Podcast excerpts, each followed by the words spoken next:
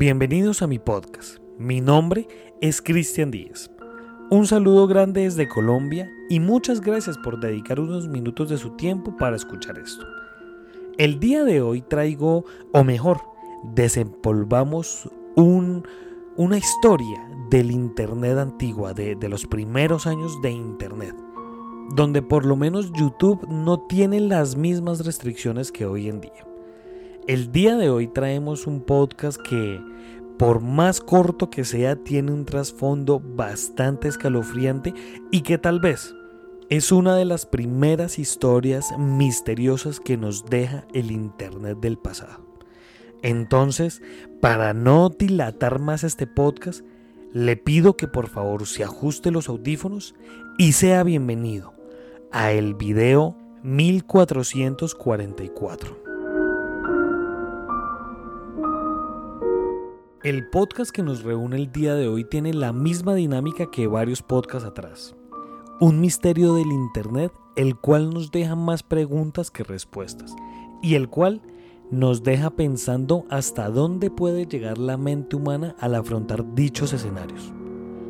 Todo el video transcurre en un típico sofá de estos antiguos, donde de fondo se ve una pared con un papel tapiz de rayas verdes, rosadas, marrones y beige el video es bastante corto y contundente, pues tan solo dura 5 segundos. En el video vemos como un joven entre los 20 y 25 años de edad se vuela la tapa de los sesos con un arma de fuego de alto calibre. El video es gráfico y podemos ver la rápida y atroz muerte del joven.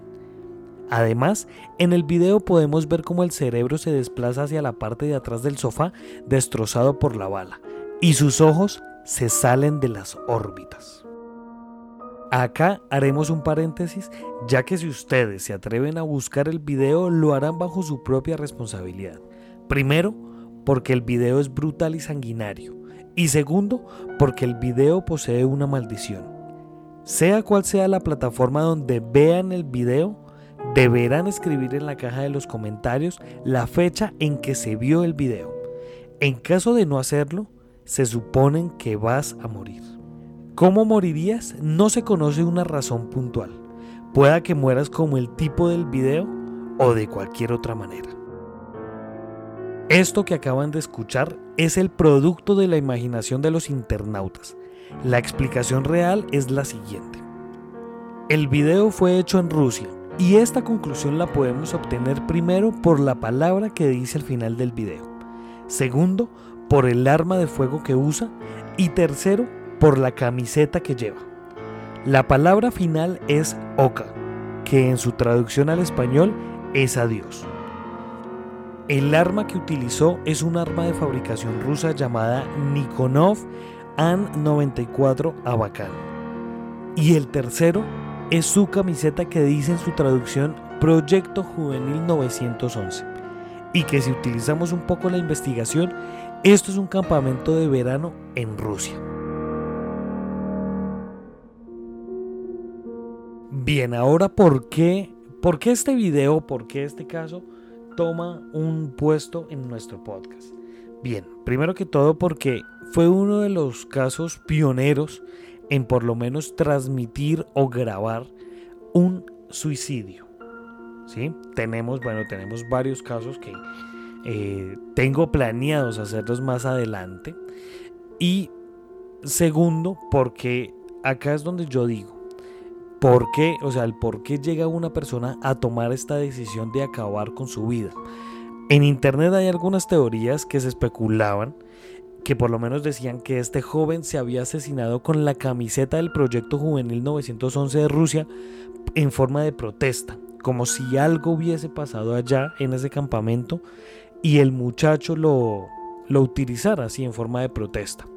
En otros sitios de internet se decía que este video estaba patrocinado por gente de la Deep Web y que habían pagado bastante dinero para, pues para generar este video. A final de cuentas esto se vuelve viral y abre la puerta a la transmisión de asesinatos en vivo y de, de suicidios realmente en la red que nosotros conocemos. En la Deep Web ya se conocía desde, desde mucho tiempo atrás, pero realmente se dice que este, este video fue el que abrió la puerta, porque como dato adicional, este video estuvo en sus primeros años en YouTube. O sea, estamos hablando hace, hace más o menos 10, 15 años. Estuvo ahí y varias personas lo vieron allá en YouTube.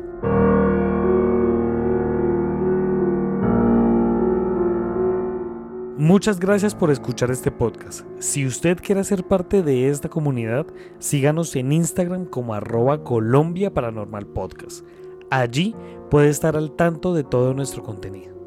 Muchas gracias. Nos estaremos encontrando en otro caso misterioso de la Colombia Paranormal.